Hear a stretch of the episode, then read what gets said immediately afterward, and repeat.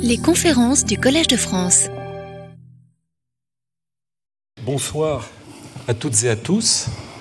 Je suis heureux de voir que vous êtes aussi nombreux pour cette euh, euh, deuxième conférence hein, du cycle euh, de conférences autour de l'exposition Champollion 1822 et l'Égypte ancienne retrouve à la parole.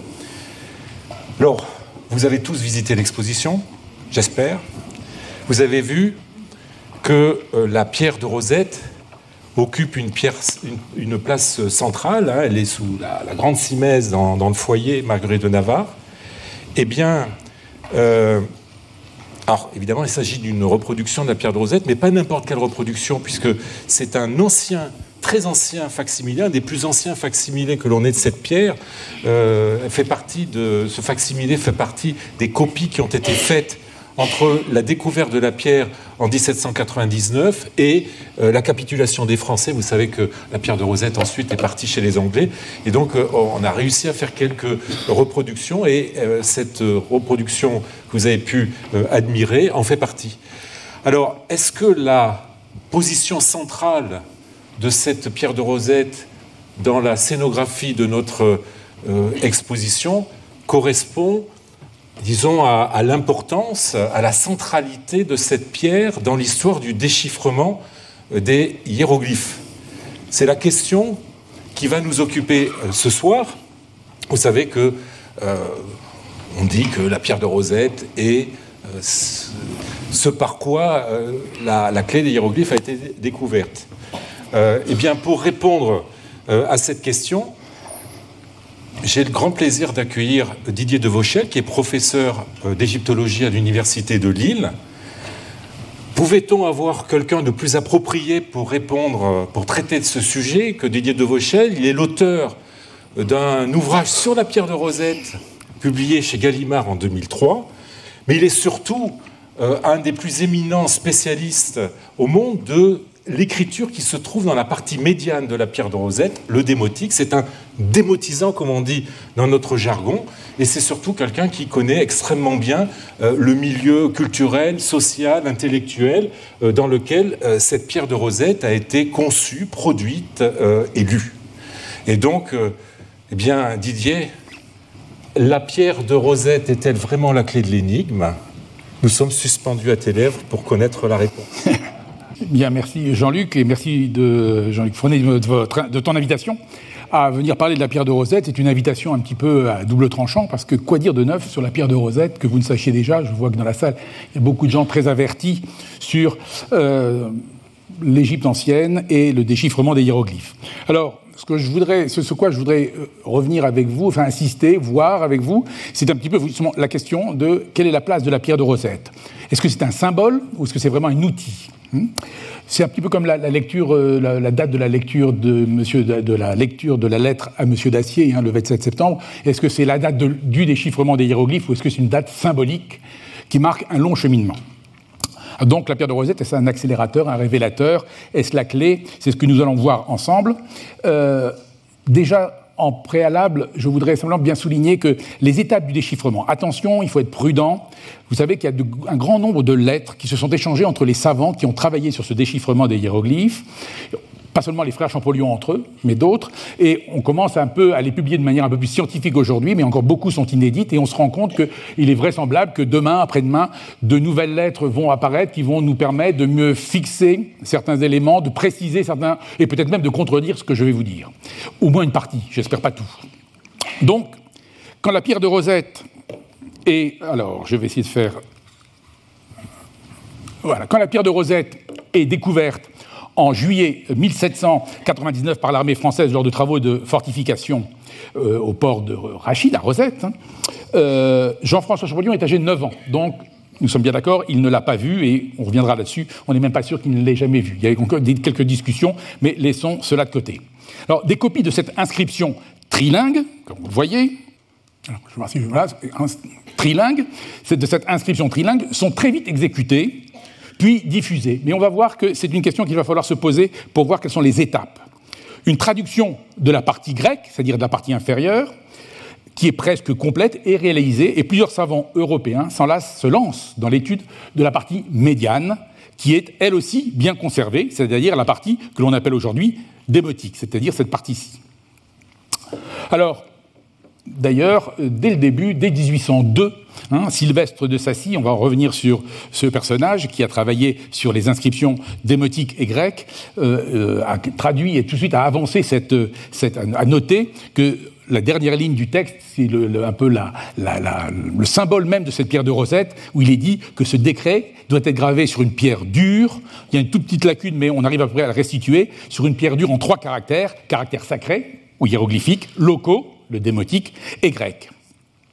Alors, simplement, comme je l'ai dit, dès qu'elle a été trouvée, les, savants, les, personnes qui accompagnaient euh, euh, Pierre-François Xavier Bouchard, l'officier du génie, qui l'a trouvé lors d'une réflexion d'un fort, tout le monde, on a vu que c'était une chose importante. Tout de suite, on ne sait pas exactement quand, en juillet 1799, hein, il y a un peu de discussion sur la date précise, mais dès le 29 juillet, hein, cette découverte est annoncée à l'Institut d'Égypte. Puis une dépêche en date du 19 août qui sera publiée le 15 septembre dans le numéro 37 du Courrier de l'Égypte, organe de presse de l'armée, signale, voilà la, phrase, a été trouvée une pierre d'un très beau granit noir, une seule face bien polie offre trois inscriptions en trois bandes parallèles, la partie supérieure, la première et supérieure est écrite en caractère hiéroglyphique, la seconde et intermédiaire est en caractère que l'on croit syriaque. Donc vous voyez, on n'a pas encore identifié, on va vite. La troisième est écrite en grec. Le général Menou a fait traduire en partie l'inscription grecque. Cette pierre offre un grand intérêt pour l'étude des caractères hiéroglyphiques. Peut-être même en donnera-t-elle la clé. Et c'est sur cette phrase-là que tout le monde va après se baser pour dire voilà, on a la clé. En fait, on a la découverte d'un document très important, mais on va voir que les choses ne sont pas aussi euh, simples que cela. Alors, un élément aussi à prendre en compte, c'est que très vite, il y a eu des copies. Le problème, c'est de la diffusion de ces copies de cette pierre. Parce que quand il y a une pierre comme ça, il, faut qu'il y a eu des copies qui ont été très vite faites. Mais donc, je vais vous montrer un exemple de copie. Ah non, c'est là, voilà, ici. Donc, vous voyez des copies, on a des exemples de copies, et qui montrent très vite les limites qu'ont ces copies. Et également parce qu'elles ne sont pas suffisamment précises, et on verra au fur et à mesure, et on le, voit aussi dans l'exposition euh, que vous avez ici au, au, Collège de France, on voit que à plusieurs reprises, Champollion se plaint de ne pas avoir une bonne copie, en particulier de la partie hiéroglyphique et la description de l'Égypte, entre autres, sera obligé de refaire un une nouvelle empreinte en 1815 de la partie supérieure parce que la copie qu'il possédait n'était pas suffisante. Donc, moi, une chose que j'aimerais euh, qu'on sache mieux, c'est quand Champollion a pu disposer d'une bonne copie des parties démotiques et hiéroglyphiques. C'est pas très clair, parce que son frère parle très souvent de la copie qu'il possède, mais on se demande s'il ne parle que de la copie de la partie grecque qui a intéressé le frère. Nous allons revenir là-dessus. Donc, parce que de 1800 à 1802, avant que la pierre soit, arrive en Angleterre, les copies n'ont été communiquées qu'un petit nombre de personnes. Vous savez, on veut, on veut conserver cela pour euh, un petit nombre d'initiés, parce qu'on veut que la découverte reste française et que le déchiffrement reste français. Voilà pourquoi on a demandé, très vite, à Sylvestre de Sassy de s'en occuper, de s'occuper de, cette, euh, de cette pierre et de savoir ce qu'il peut faire. Alors, avant d'aller plus loin, je voulais juste vous montrer une ou deux photos de cette pierre de Rosette telle qu'elle est maintenant. Voilà, les Anglais qui la possèdent au British Museum ont, il y a une vingtaine d'années, ont proposé une restitution. Je fais juste une petite parenthèse, on ne reviendra pas là-dessus, mais juste pour vous montrer que la pierre de Rosette, dès le début, a, entraîné des questions, a, fait poser des questions, a, entraîné des recherches, et aujourd'hui encore, elle est l'objet de recherche. Donc nos collègues britanniques ont fait une proposition de restitution, comme vous le voyez, de cette pierre de Rosette, on va revenir après dessus. Et puis, tout récemment, nos amis allemands, nos collègues allemands, euh, Stefan Pfeiffer, Friedel Hoffmann, ont proposé une autre restitution du cintre et de la partie supérieure de la pierre de Rosette. Alors pour ce, qui nous intéresse aujourd'hui, ce n'est pas très important, mais simplement je voulais insister là-dessus pour vous montrer comment, disons, un document comme celui-là reste quand même, même s'il n'est peut-être pas central, c'est ce qu'on va voir, il reste quand même l'objet de l'attention de tous. Juste un petit élément pour vous montrer euh, la façon dont les gens travaillent.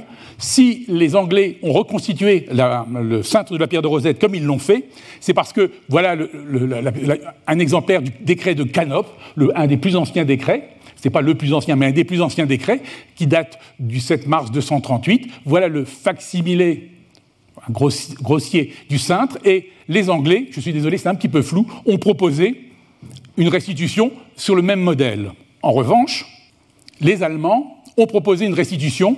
Ah, c'est dommage que cette partie-là sont, sont, floues, je suis désolé.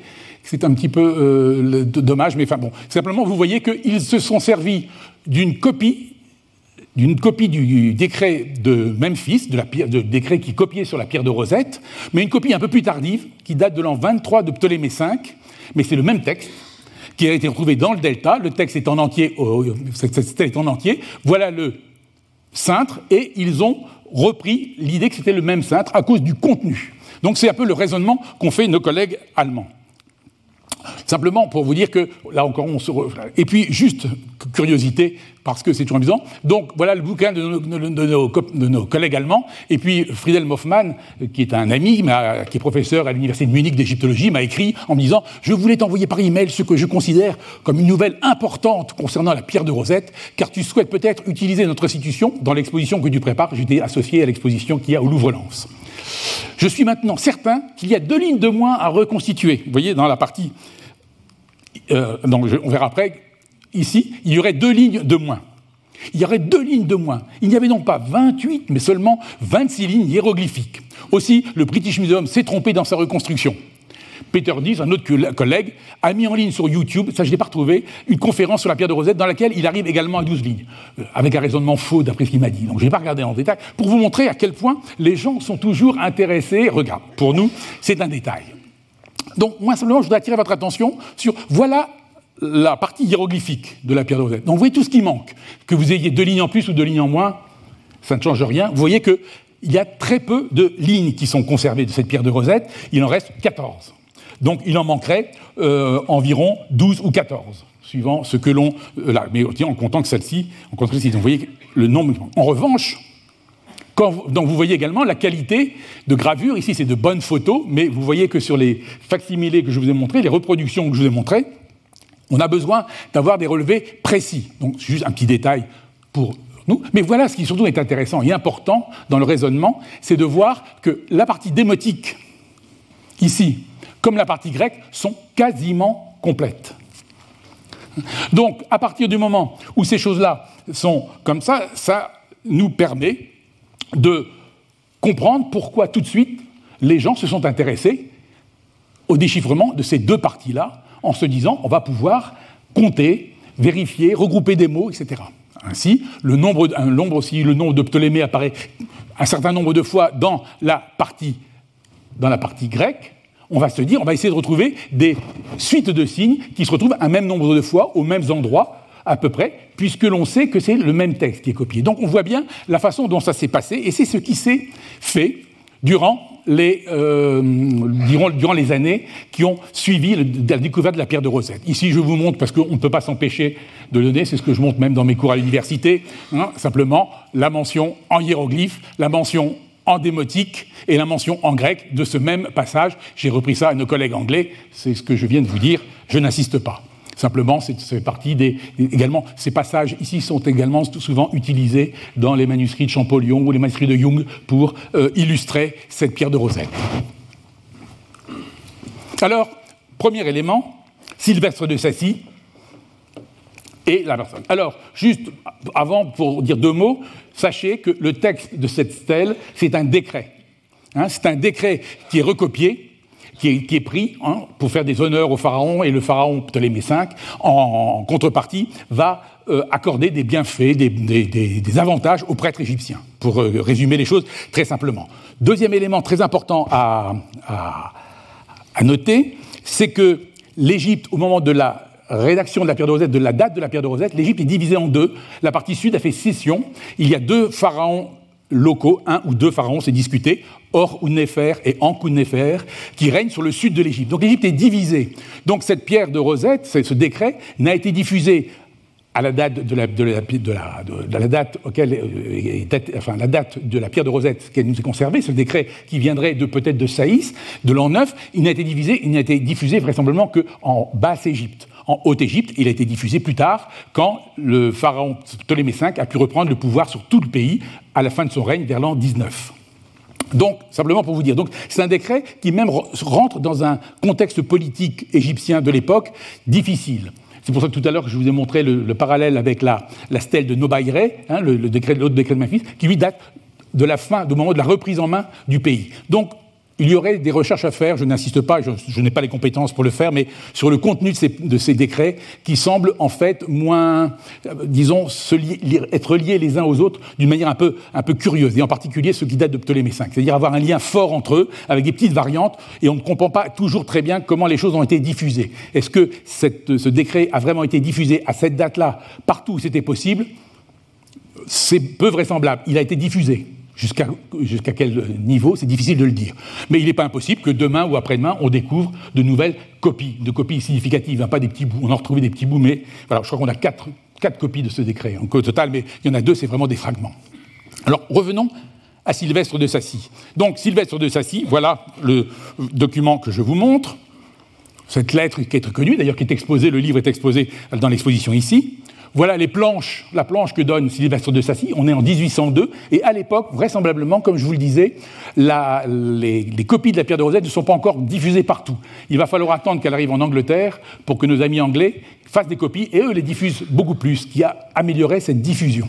On reviendra là-dessus. Donc voilà ici. Alors en fait, vous voyez, dans la planche de Sylvestre de Sassy, c'est un bout de la pierre de Rosette. C'est des lignes, mais c'est les fins de lignes uniquement.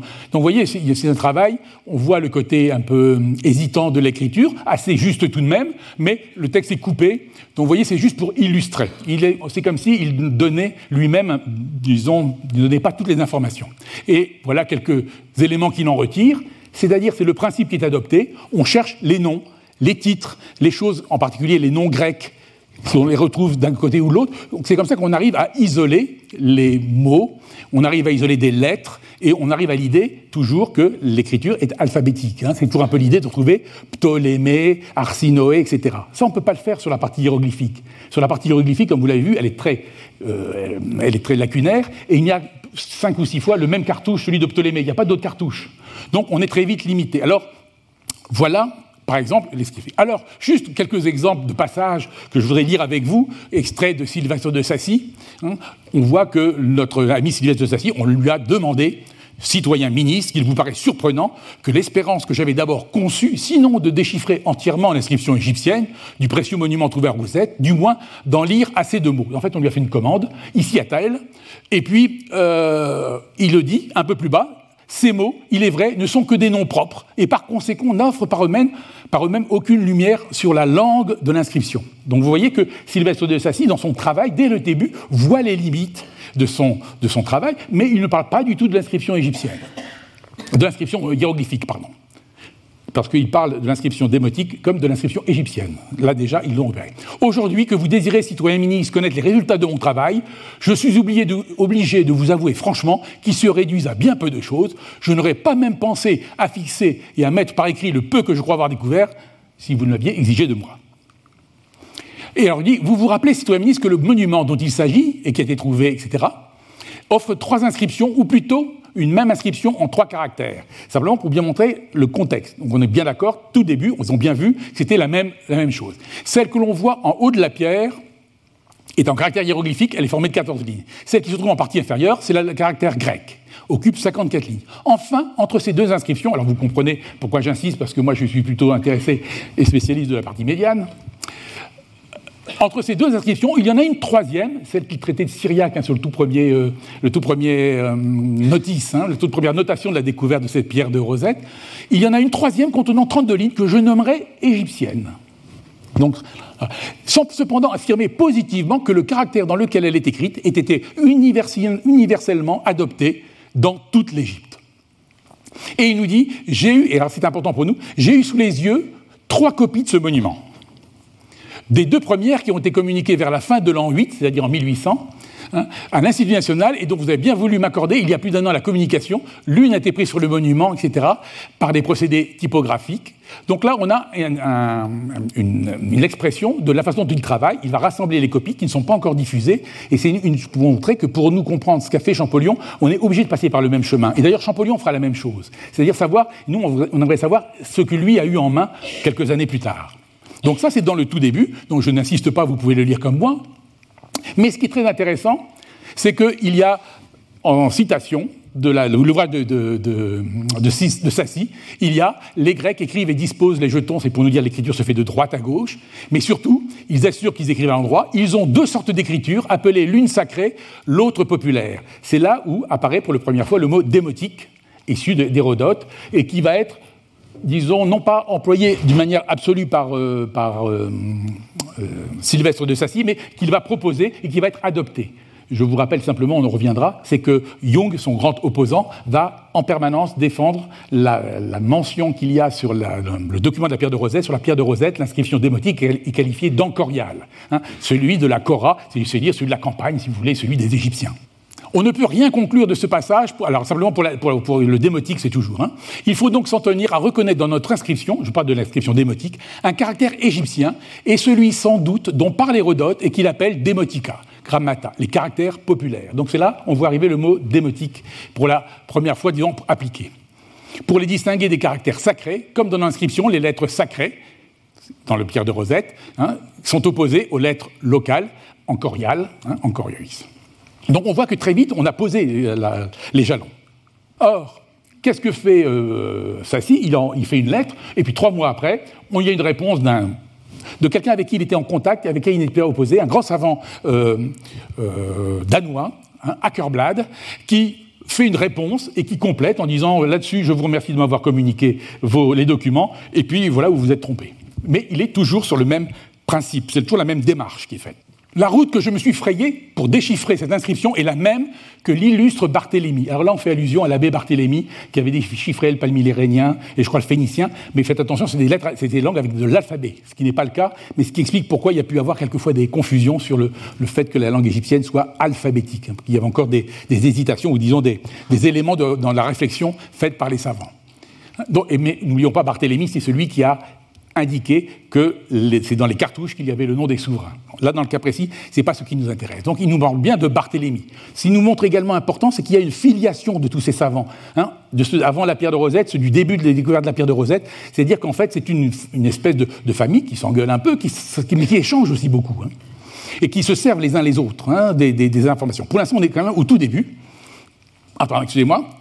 La, même qui vous a fait connaître, et qui doivent s'occuper. Hein. Au commencement, j'avais cru, et là, donc simplement, il nous dit donc, pour découvrir l'alphabet, la même que vous avez fait connaître, hein, à découvrir les noms propres, qui devaient se trouver en assez grand nombre, d'après l'indication de l'inscription grecque. C'est-à-dire, on cherche les noms propres, on cherche les choses faciles à repérer. C'est le truc logique, hein. c'est-à-dire, on a une espèce d'énigme avec deux, deux, écritures, une qu'on connaît, une qu'on ne connaît pas, et on va essayer en se disant, on sait on sait, si on croit le texte qu'il s'agit du même, du même texte, mais à partir de là, on va les comparer. Simplement, il y en a un qui a un alphabet, l'autre qui en a pas, ce qui fait, qui montre les limites. Simplement, juste pour petit plaisir de démotisant, si vous me permettez, au commencement, j'avais cru que la petite ligne courbe qui presque toujours précède ce nom, Ptolémée, comme on le voit au premier groupe sous ce numéro, je, vous en, je, vous en, fais grâce, entrer dans la formation de ce mot. Ce n'est que dans la suite que j'ai trouvé que c'est un M qui, dans le copte, et comme vous le savez, déjà l'utilisation du copte, qu'Ackerblad connaît, que Champollion va utilisé et qui va avoir un rôle très important. Le copte, c'est l'écriture et la langue égyptienne à l'époque chrétienne, écrite avec un alphabet grec augmenté de 6 ou 7 lettres suivant le cas. Hein, c'est donc la continuation du démotique, si vous voulez. Et aussi important à bien noter, juste une petite parenthèse, mais le copte est une langue qui va devenir une langue morte, qui va disparaître vers le 10e, 12e siècle, hein, comme usage, mais qui va rester connue, puisque c'est une langue liturgique, hein, encore aujourd'hui à l'inverse de l'égyptien hiéroglyphique, qui est une écriture et une langue, elle, totalement, euh, avec laquelle les ponts ont été rompus. Donc, simplement, juste, excusez-moi, je, je, sur mon truc, il a trouvé la le qui dans le copte, et comme vous le savez, un préfixe qu'on place devant tous les, presque tous les cas, tant au singulier qu'au pluriel. Et j'en ai la preuve au commencement de la quatrième ligne, où en effet, cette lettre ne se trouve pas devant le nom de Ptolémée. Donc vous voyez, simplement, c'est une petite chose, parce qu'en démotique, quand on écrit le nom de Ptolémée, on fait une petite virgule qui ressemble à un même, c'est le début du cartouche. Donc, toutes les premières mentions qu'il voit, c'est le pharaon Ptolémée qui est mentionné, et le dernier, c'est un, particulier qui est un prêtre éponyme, qui lui s'appelle Ptolémée. Donc là, on voit comment Là, il y a une petite erreur d'Ackerblad bien, bien, bien excusable, mais là, on s'amuse quand on voit ce genre de petites choses. Vous voyez, on se distrait comme on peut. Et terminé, sur Ackerblad, je suis fort d'accord avec vous à l'égard de l'application des démotica grammata d'Hérodote à l'écriture de notre inscription, qu'elle-même désigne par encorial. Donc, vous voyez, on parle, on situe, on échange, et puis on, avance. Alors, ce qu'il faut aussi voir dans tout cela, j'essaie de retrouver où là, c'est que euh, dans ces premières tentatives, je vois où j'en suis dans mes papiers, excusez-moi, hein, simplement pour vous montrer, c'est qu'il y a, on se sert beaucoup des lettres et, des, lettres échangées entre les différents savants pour savoir comment ils ont fonctionné. Là, ici, je vous montre un exemple, tout simplement, et on aura l'occasion d'en reparler. Il y a un, un, livre qui est paru, comme vous voyez, en 1897 hein, par de la Brière et qui est Champollion inconnu et lettres inédites. Et on voit à l'époque, quand on les, utilisait, ces lettres inédites, on en prenait un petit bout un petit bout on les mélangeait, etc. etc. Ce qui fait que c'est très utile mais quelquefois, on ne sait pas la date, ou il mélange deux dates différentes, une ou deux fois. Il a... Donc c'est utile, mais encore une fois, il faut espérer, et c'est pour ça que le travail qui sort actuellement par Madame Madrigal sur les, ses, travaux sur les archives Champollion, en particulier à Vif, est très utile parce qu'on commence à avoir des documents un peu plus mieux rangés, un peu plus utilisables. Hein. Il faudrait souhaiter, comme ça sera certainement dans l'avenir, une espèce de base de données, même si je ne suis pas fanatique des bases de données, mais on puisse avoir tout de suite tous ces documents rassemblés, qu'on connaisse les dates pour pouvoir justement fixer hein, le moment de l'apparition de telle ou telle euh, réaction de Champollion, de telle ou telle euh, possession de tel ou tel document qu'il a en main pour pouvoir travailler. Mais simplement pour vous dire, faites attention, ça c'est très amusant, le, les Champollions inconnus, euh, l'autre livre est plus, plus précis et vous allez voir ce qu'on peut en faire. Donc quelques exemples pour vous montrer le contexte. Hein, je ne vais pas en prendre trop, mais quelques-uns, sans vouloir vous embêter, sur le déchiffrement. Lettre de Champollion Figeac à son frère. Tes découvertes, et pour montrer le contexte, tes découvertes sur le papyrus égyptien en écriture cursive me font le plus grand plaisir. Simplement, je vous montre que tout de suite, Champollion n'a pas, ne s'est pas contenté que de la pierre de Rosette. Hein. Il a regardé un peu partout les papyrus, etc., les documents, tout ce qu'il pouvait relever. C'est une chose très importante, et vous savez que dans les recherches qui sont faites aujourd'hui sur le déchiffrement des, écritures euh, anciennes perdues et qu'on essaye de restituer, celle qu'on arrive à déchiffrer, c'est celle qui possède, un, disons, une matière suffisamment abondante et diverse qui permet justement de faire des progrès. Un peu de texte religieux, un peu de texte administratif, un peu de texte royaux, un peu de texte privé, parce que c'est comme ça qu'il y a une diversité qui permet de progresser. En revanche, et c'est ce qui se passe par exemple pour d'autres langues qu'on n'arrive toujours pas à déchiffrer, qu'on arrive quelquefois à lire, faites attention, lire ce n'est pas déchiffrer, on arrive à lire des langues qu'on ne comprend pas. Hein, donc simplement pour montrer, c'est que quelquefois on arrive parce que les, corpus sont très répétitifs, que des textes funéraires avec des formules. Alors on connaît 15 mots, mais c'est toujours les mêmes 15 mots qui reviennent. Là, c'est la, chance que l'on a sur l'Égypte, et dans l'Égypte ancienne, et c'est l'attitude qu'a eu Champollion. Ce n'est pas le seul, mais lui, il l'a fait d'une manière euh, disons, très abondante, enfin très importante, c'est d'accumuler. Et donc on le voit bien, ici, dès le début, et puis, je présume que la lettre de M. Aklorblatt aura beaucoup servi, lit aussi celle de M. Sassy. L'une et l'autre contiennent des détails intéressants sur les divergences d'écriture que Clément d'Alexandrie dit avoir existé en Égypte, telles l'épistolographique. Ça, je crois qu'on vous en a parlé euh, lors de la dernière conférence. Et, encore une fois, la dernière ligne de l'inscription, etc.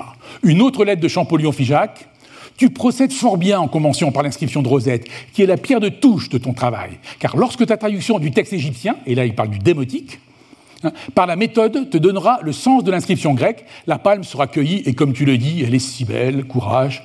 Et courage donc et ne précipite rien. Alors très vite après, parce que vous savez que Champollion avait des, élans, puis également des moments d'abattement. Et alors son frère lui écrit Ce que tu me dis de la non-explication de l'inscription de Rosette me fâche. Il me semble qu'on pourrait la lire. Voici un autre moyen. Alors il lui conseille de façon de faire. Euh, un autre moyen approximatif, hein, le frère connaît beaucoup de choses mais il est prudent, pour y parvenir. Le texte grec te donne le sens du texte égyptien. Traduis ce texte grec en copte. Vous savez que euh, Champollion connaissait bien le copte, travaillait le copte, il se vantait même de parler copte tout seul. Donc le copte, ça, il avait les moyens, mais c'est sûr, hein, c'est une langue qui n'est pas, qui n'est pas archi difficile, et il avait déjà, il y avait déjà des grammaires, il y avait déjà des, éléments qui permettaient de bien travailler en copte. D'ailleurs, vous, vous l'avez vu dans les expositions, il se sert de l'alphabet copte souvent pour transcrire l'égyptien. Donc là, il nous dit, voilà, tu vas, traduire rapproche ensuite ta traduction copte. Pardon, excusez-moi, zut, je tape sur le mauvais. Ah, je reviens, suis. Voilà, excusez-moi. Alors, que tu auras des équivalents grecs. Rapproche ensuite la traduction copte du texte égyptien, après avoir fait subir au mot copte les changements dans les lettres ou l'orthographe qu'indiqueront les données sur cela. Et peut-être gagneras-tu quelque chose à ce travail. Le fait de mettre le, lien entre le copte et l'égyptien, Champollion y a toujours pensé. Cette méthode-là est un petit peu, c'est un clin d'œil, c'est un peu enfantin. C'est pas ça qui a donné la clé ni a donné l'envie de, se servir du copte. Mais Champollion, le frère, a dit d'accord, grand frère, je vais, t'écouter. Et il lui dit, je vais faire l'essai de ta méthode pour lire le monument Rosette. J'ai bien peur que mes efforts ne soient vains, par la raison que nos dictionnaires coptes renferment un nombre de mots trop bornés pour espérer l'entière traduction de toutes les phrases grecques en mots purement égyptiens. Cependant, vogue la galère. Et puis, encore une fois, on revient. Monsieur Fourier veut absolument que tu t'occupes de la partie hiéroglyphique de l'inscription. Bon, c'est bien beau le reste, parce que c'est ça quand même l'important. Mais il faut en finir sur le texte égyptien. C'est marrant, il, continue de parler du texte égyptien entre eux, hein, pour parler du démotique. Voilà le but qu'il ne faut pas perdre de vue. Et après, juste rapidement, j'ai perscruté le travail de mon Ackerblad et j'ai découvert de nombreuses erreurs. Là, on voit le, tempérament de, Champollion, souvent critique, souvent. Mais critique, mais ça ne veut pas dire qu'elle fois il était un peu dur parce qu'il était jeune et un peu enflammé, mais en même temps, il reconnaissait le travail des autres. Quelquefois, il ne le reconnaissait pas, mais il s'en servait. Il prenait les bonnes choses, il les critiquait, il les analysait, il revenait. Donc c'est une attitude tout à fait euh, scientifique, hein. même si quelquefois il n'est pas très tendre. Euh, donc voilà, il dit J'ai découvert de nombreuses erreurs. J'ai été 16 jours sans démarrer sur l'inscription égyptienne. Je suis convaincu que l'on ne parviendra jamais à l'expliquer entièrement. Cependant, donc il montre bien les limites aussi, il se rend compte, hein, on peut compter sur le déchiffrement de plusieurs mots, lignes et phrases. Juste une petite là, dans les éléments, juste pour illustrer ce que je vous disais tout à l'heure, Prosper Jollois, un ancien membre de l'expédition d'Égypte, écrit à Champollion Figeac, au frère Je me suis empressé de recueillir tout ce qu'il y avait de disponible en épreuve de papyrus dans les ateliers de la commission pour vous les envoyer. C'est pour vous montrer le contexte. On accumule la documentation, on la regarde et on, voit d'ailleurs dans l'exposition et dans les différentes expositions des copies de Champollion de choses qu'il ne comprenait pas encore, mais qu'il notait, qu'il enregistrait, qu'il emmagasinait.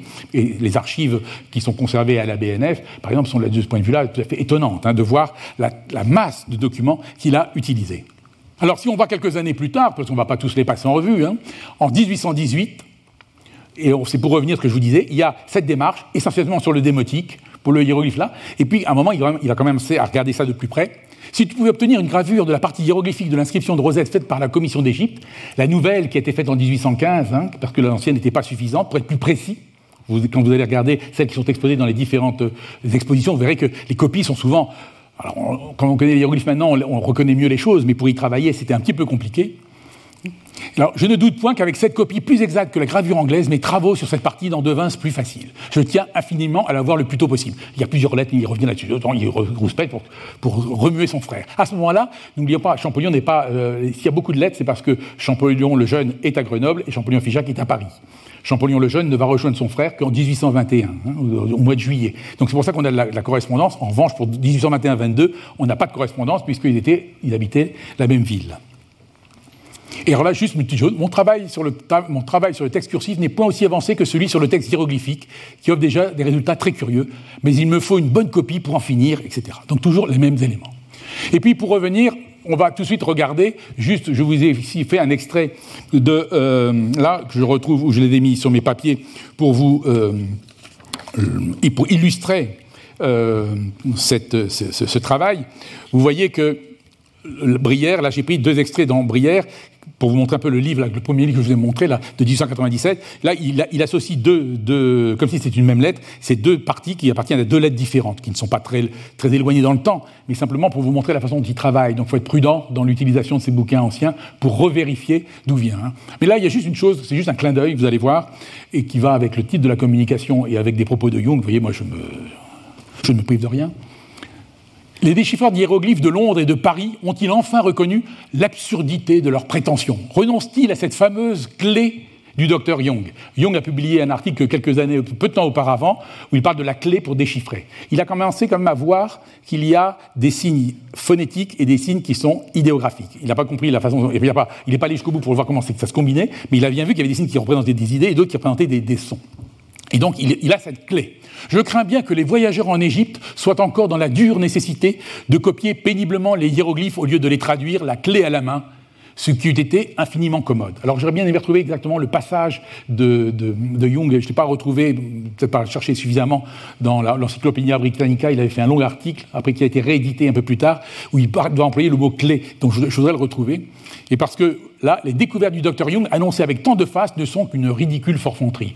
Il est, vache parce que quand même, il a fait des très gros, il a beaucoup travaillé, euh, Jung, et il s'en est beaucoup servi. Et eux deux, en même temps, collaboraient. Je vous rappelle, je vous rappelle pas, je vous dis un petit peu en avance, Jung était là au moment de la lettre à Monsieur Dacier, de la lecture de la lettre à Monsieur Dacier, et ils ont échangé entre eux. Même avant, même là, c'était bien. Donc, là, je, la découverte si vantée de la prétendue clé me fait pitié. Je plains en conscience les malheureux voyageurs anglais, etc.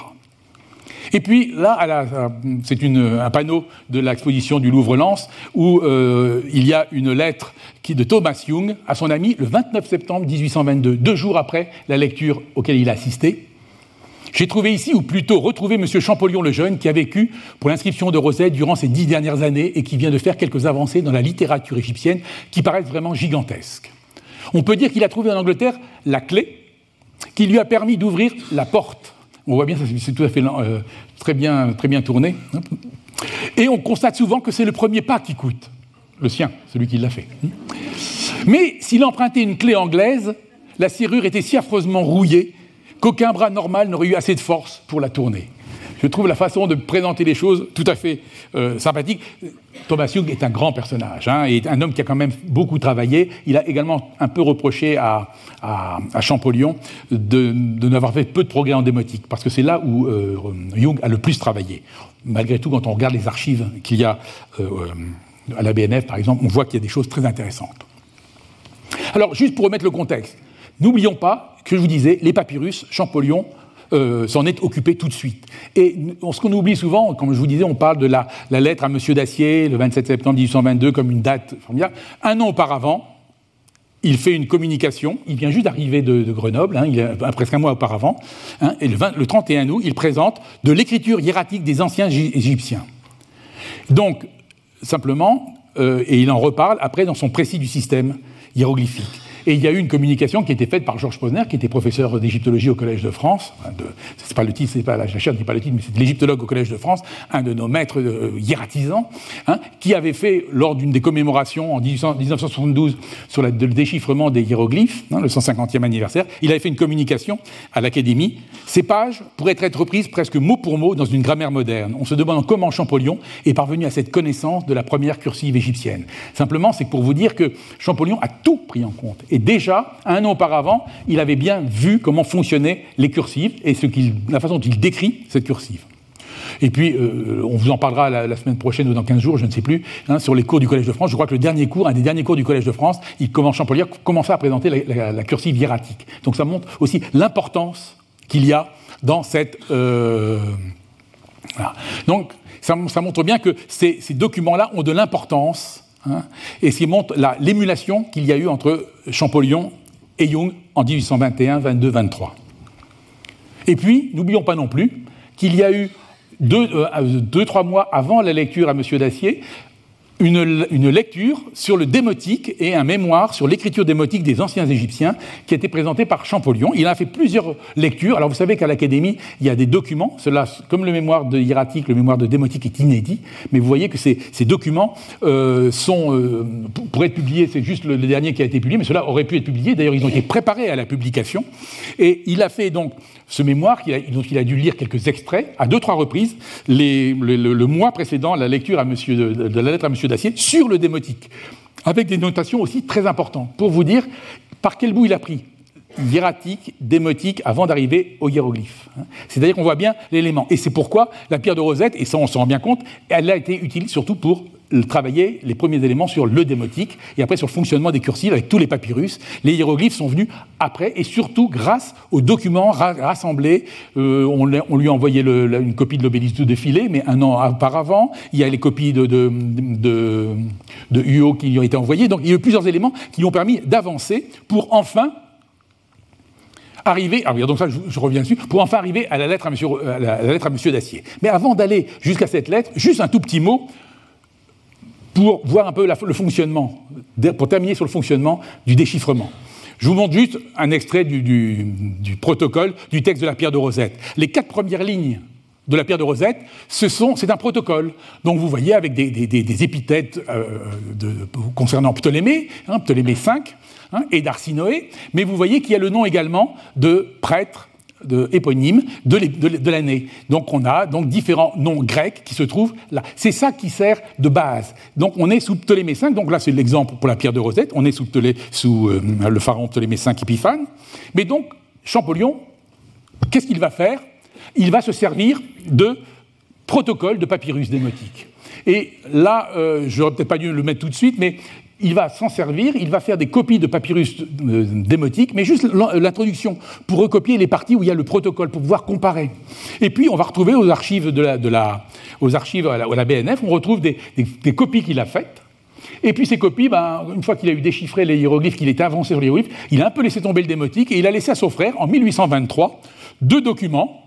Voilà, ça c'est un facsimilé fait par Champollion. C'est juste le début de ce papyrus qui est au Louvre. Et il y en a deux comme ça. Regardez, donc très beau facsimilé. Et c'est juste la partie introductive avec la date jusqu'au début du contrat. Ce sont des contrats. Donc il a conservé ça. Donc il s'en est servi. Et puis bon, il avait ça dans ses archives. Et c'est son frère qui a fait une petite plaquette sur cette question. Ça nous montre également ce qu'on sait déjà, ce qu'on a vu à plusieurs reprises, mais à quel point le lien entre les deux frères était important et n'était pas que euh, l'un surveille l'autre, mais disons qu'ils ont travaillé en commun et combien même le frère aîné était intéressé par les recherches de, toutes sortes sur tous les documents égyptiens de, euh, son, petit frère, hein, aussi bien le hiéroglyphe que le démotique. Donc là, je vous montre ça parce que j'ai trouvé ça, euh, quand j'avais trouvé il y a des années, en allant, en regardant les papiers de la BNF, en, trouvant ces facsimilés, fort jolis, j'avais été content d'identifier le papyrus du Louvre qui correspondait, les deux papyrus, et puis surtout, après, quand j'ai trouvé la petite plaquette du frère de Champollion, vous voyez, on voit des petits bouts comme ça, on avance par, par, saut de puce. Donc voilà un petit peu comment il s'amuse après à rassembler les noms Hein, Ptolémée, Cléopâtre, Arsinoé, etc. Vous me croyez sur parole, mais c'est ça. Alexandre. il faut bien un moment se dire, voilà, comme ça, personne ne vient vous embêter pour poser des questions. Et puis, il y a un document particulièrement célèbre c'est le papyrus qu'on appelle le papyrus Cassati. Alors faites attention, il y en a plusieurs de papyrus Cassati, il y en a un grec très connu, mais il y en a un démotique particulièrement connu, qui est très célèbre, c'est un papyrus thébain qui conserve la copie d'un contrat de vente de part de revenus attaché à l'entretien de tombes et au service de défunts. Hein, il a été acquis par la Bibliothèque nationale de France, en, euh, ne peut pas d'ailleurs nationale à l'époque, hein, être la bibliothèque euh, peut-être royale de France à l'époque, je pense, hein, donc j'ai laissé, en août 1822. Eh bien, ce document Champollion va l'utiliser dans la lettre à M. Dacier deux mois après. Alors je vous ai dit qu'il avait étudié. C'est-à-dire qu'il est en permanence, il est, toujours au fait de tout ce qui court. Hein. En moins de deux mois, il s'en sert de ce document.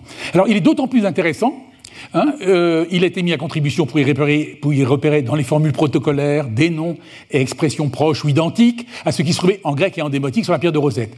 Et le hasard, de son côté, Jung en fit faire une copie qu'il reproduisit dans son ouvrage hiéroglyphique, je vais vous montrer ça.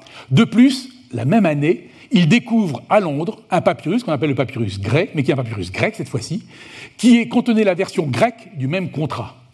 Donc là, il y a vraiment. Alors, on se dit, ah, mais le nom du témoin là, c'est pas bien lu, etc. Donc voilà un des échanges, il y a une des discussions qui est faite, et on est juste aux alentours de l'année 1822-1823, au moment où après euh, Jung va arrêter ses recherches de, de, travailler. Mais là, encore une fois, donc, Jung put ainsi repayer dans la liste de témoins de nouveaux noms grecs. Alors, je vous montre rapidement ce qu'il en est. Voilà ce magnifique papyrus de la BNF.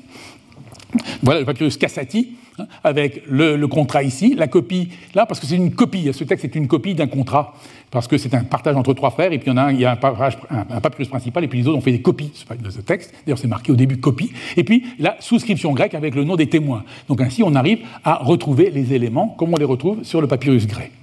Donc, c'est un document qui n'est pas, pas vraiment, vraiment publié. Il est connu, il est très célèbre, et, puis, et en plus de ça, il n'est il est, il est pas trop, trop difficile à lire, et il est, de ce point de vue-là, tout à fait euh, intéressant. Pour ceux qui veulent faire des exercices de démotique. Voilà au, euh, British Museum, la copie de Young est même enregistrée sous un numéro British Museum EA, comme si c'était un papyrus. C'est la copie de Young qui est enregistrée. Donc, pour vous montrer. Et Young l'a utilisé dans ses hiéroglyphiques, où il a regardez ce papyrus Cassati, la transcription, etc., et la traduction en dessous. Voilà le travail qui sont faits. On est en 1822-1823. Donc vous voyez que très vite, les gens arrivent à des résultats, à des progrès tout à fait remarquables. Et Jung est particulièrement intéressé parce que, vous voyez, ce sont des documents démotiques et c'est là où il a le plus travaillé. ce qui va bien dans l'esprit de Jung. Hein. C'est un scientifique, c'est un, pur scientifique, c'est-à-dire qu'il a vraiment une énigme à résoudre et il se penche dessus, il se sert du reste, mais il, reste branché dessus. D'ailleurs, dans une de ses lettres, il dit plus tard, mais moi, je, démotique, c'est bien, mais moi, je préfère dire en corial. C'est-à-dire, il reste, disons, sur ses, sur ses bases. Et voilà, dans le même bouquin hiéroglyphique, le bouquin, le papyrus grec, je vous le montre juste comme illustration, ce fameux papyrus qui est la copie. Ce qui est amusant, c'est qu'on a retrouvé le, texte démotique correspondant de ce papyrus euh, à Berlin, mais il a été publié quelques années plus tard par un des grands démotisants allemands, euh. Euh, donc également, ça fait partie des petits des dossiers de, documents que nous connaissons par ailleurs. Et puis, il faut bien en finir par là, parce que c'est par là où tout commence pour nous, mais nous, c'est là où on va s'arrêter après la lettre à Monsieur Dacier. Simplement, je dis, quand vous regardez la lettre à Monsieur Dacier, il est important de lire le titre en entier. Dans la lettre à Monsieur Dacier, c'est relative à l'alphabet des hiéroglyphes phonétiques employés par les Égyptiens pour inscrire sur leurs monuments les titres, les noms et les surnoms des souverains grecs et romains. Donc il est parti de l'idée, on va commencer par les choses, c'est dans les souverains grecs et romains où on a la lecture avec des hiéroglyphes et souvent des écritures phonétiques. Hein. Donc c'est bien quelque chose de très délimité. Le vrai progrès qu'il va faire sur la langue égyptienne, ça va être en 1824, deux ans après, quand il va sortir son premier, la première édition de son précis du système égyptien. C'est-à-dire que là, en fait, c'est vraiment un peu le, c'est pas le déchiffrement, là c'est un petit peu le pas supplémentaire qui suit le, le démotique, et on pourrait presque dire, c'est 1824 le déchiffrement, au moment où il fait le précis, il, avance encore plus. Tout ça, c'est pas gênant, on a besoin de symboles, et ce symbole est beau, et l'année est magnifique, on ne parle que de Champollion en ce moment, etc. J'espère que ça ne vous ennuie pas trop. Donc voilà, donc simplement une planche pour vous montrer. Donc, mais dans cette planche, il y a aussi bien les cartouches de Ptolémée qui sont ici, ou de Cléopâtre, mais également les éléments qu'il prend, qu'il prend d'écriture en démotique. Donc on ne dissocie pas les deux. Simplement, donc, pour moi, vous voyez, la pierre de a été vraiment l'élément qui a servi pour le, démotique, un accélérateur pour les hiéroglyphes, mais qui n'est pas la clé des hiéroglyphes. Hein. Il est un élément qui a aidé, mais qui n'est pas, à mon avis, n'est pas ce qu'on pourrait appeler la clé. Encore une fois, on peut quelquefois simplifier, etc. Et pour terminer, je vous montre ici, donc, Thomas Young n'a pas fini de faire parler de lui, mais peu de temps après encore, mais c'est simplement pour conclure sur, notre, euh, sur ce grand savant anglais, et qu'il faut là, je sais qu'il y a quelques années, quand on allé au British Museum, il était indiqué, Jung a déchiffré les hiéroglyphes, et Champollion les a euh, euh, comment, divulgués, les a euh, diffusés, etc. Il y avait un petit peu une, une exagération. Nos collègues anglais en sont revenus là-dessus, et d'ailleurs Jung lui-même reconnaissait que c'est Champollion qui avait. Quelquefois, Champollion n'a pas toujours reconnu euh, tout ce qu'il devait à ce pauvre euh. Et c'est pourquoi, dans ce récit, cette espèce de résumé de toutes les recherches, il fait ainsi une espèce de, mise au point hein, sur tout ce qui a été découvert. Et je vous montre euh, deux, trois passages. Je ne peux résister à la tentation naturelle de revendiquer publiquement le crédit, quel qu'il soit, qui m'est dû pour le travail que j'ai fourni. Donc, dans cet account, en 1823, Jung concède que Champollion a étendu la liste des valeurs phonétiques par l'étude des noms étrangers, tout en maintenant qu'Ackerblad, celui dont on a parlé tout à l'heure, avait été pionnier sur ce point, et affirmant même que pour le démotique, la contribution de Champollion avait été minime en ce qu'il avait suivi les ce qui, au vu des, archives, semble un petit peu exagéré. Donc, simplement, ainsi, au-delà de quelques frictions, les deux, les deux savants correspondaient de façon amicale. Et c'est amusant, dans ce, livre de 1823, Jung rappelle comment le hasard fait qu'en 1814, Champollion avait écrit à la Royal Society de Londres pour avoir confirmation auprès de quelqu'un qu'il y avait un ainsi direct, il était encore gamin, hein, de l'exactitude de plusieurs passages de la version démotique de la pierre de Rosette. Et puis le hasard fait que sa demande fut transmise à Jung, qui était alors le secrétaire de la société, et qui répondit quasi immédiatement. Donc vous voyez, quand je vous disais tout à l'heure que les lettres qui apparaissent comme ça nous en prennent des éléments, donc on voit bien que Dès 1814, il y avait des échanges, et qui n'étaient pas des échanges, disons, euh, d'opposition. Donc, dans son précis de 1824, Champollion reconnut que Jung fut le premier à identifier correctement plusieurs signes sont utilisés pour transcrire les noms étrangers, parmi lesquels ceux de Ptolémée et de Bérénice. Donc, on voit bien derrière euh, tout ça, disons, l'ambiance dans lequel ça se passe. Simplement, je vous rappellerai que je vous, parlais tout à l'heure du, précis de système hiéroglyphique. Hein. Là, nous voyons ici les, derniers travaux de Young. On voit un petit peu comment toutes les choses se mettent en place. Mais également, juste pour terminer, je voudrais vous rappeler qu'il y a eu des sceptiques pendant encore des années par, par, la suite. Et à tel point, c'est que quand on a découvert le décret de Canop, celui que je vous ai montré au tout début, hein, en 1866, et qu'il a été publié en 1867, donc longtemps après, il y a Naville qui écrit à un moment, il dit Ah, quand même, ça montre bien qu'on ne s'est pas trompé. Donc ça montre bien que pendant des années, il y a eu toujours des gens qui ont pensé que le chemin qui avait été accompli était un chemin, euh, disons, contestable. Et j'espère que non, puisque c'est pour ça qu'on est là aujourd'hui. Donc voilà, ce que un petit je voulais montrer, c'est-à-dire que pour moi, il me semble, et j'espère ne pas avoir été trop confus, un petit peu, juste ce qu'il faut, euh, c'est-à-dire vous montrer combien le, l'ambiance dans laquelle ça se passe et que les expositions, les diverses expositions qui ont, eu lieu, celle de la, BNF euh, ici, celle de Louvre-Lens, je n'ai pas encore vu celle de Lyon, mais disons, on montre le contexte historique dans lequel ça se passe. Donc il y a un contexte dans lequel ça se passe.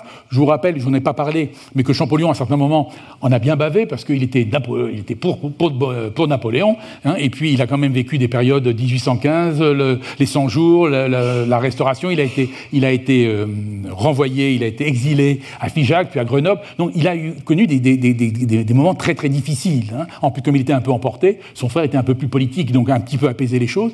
Mais donc il y avait tout ce contexte-là qui fait que son travail n'a pas non plus été continue. En revanche, il a quand même autour de lui, et derrière ça, il y a tout le contexte intellectuel euh, franco-anglais essentiellement. Les Allemands se sont un peu mêlés un peu après, mais qui ont fait une rivalité. Il fallait montrer que c'était nous, que nous étions les meilleurs, donc il y a derrière tout ça une compétition, mais également un grand respect. Comme je vous disais tout à l'heure, ce que vous savez, c'est que Jung était là au moment de la lecture de, à Monsieur Dacier. C'était Arago, je crois, qu'il l'avait euh, amené. Donc euh, qu'il avait même fait. ils, ont échangé deux trois éléments par la suite ensemble. C'est-à-dire qu'on voit bien qu'il y a une communauté scientifique au-delà des dissensions politiques de ces époques. Ce qui un petit peu rassurant. Espérons que ces choses puissent continuer ainsi, hein, c'est-à-dire qu'on passe au-dessus.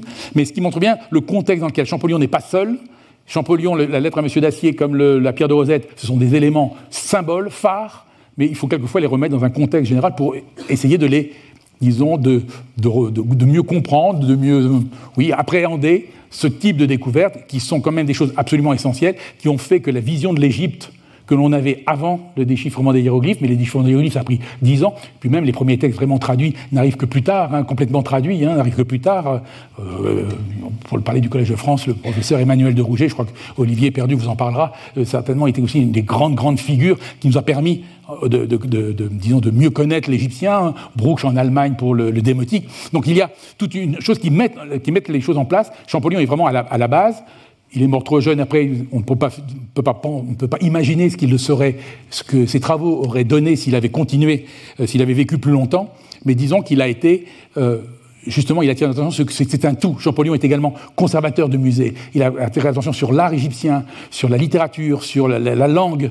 Hein. Il a tenu compte également des Coptes, etc. Donc, il a vraiment une vision globale. Et je pense que c'est ainsi, comme ça, qu'on peut expliquer en partie disons, le déchiffrement des hiéroglyphes et les, pierres de Rosette, comme la lecture de M. Dacier, sont des moments phares, mais ne sont que des moments phares. Voilà, je vous remercie.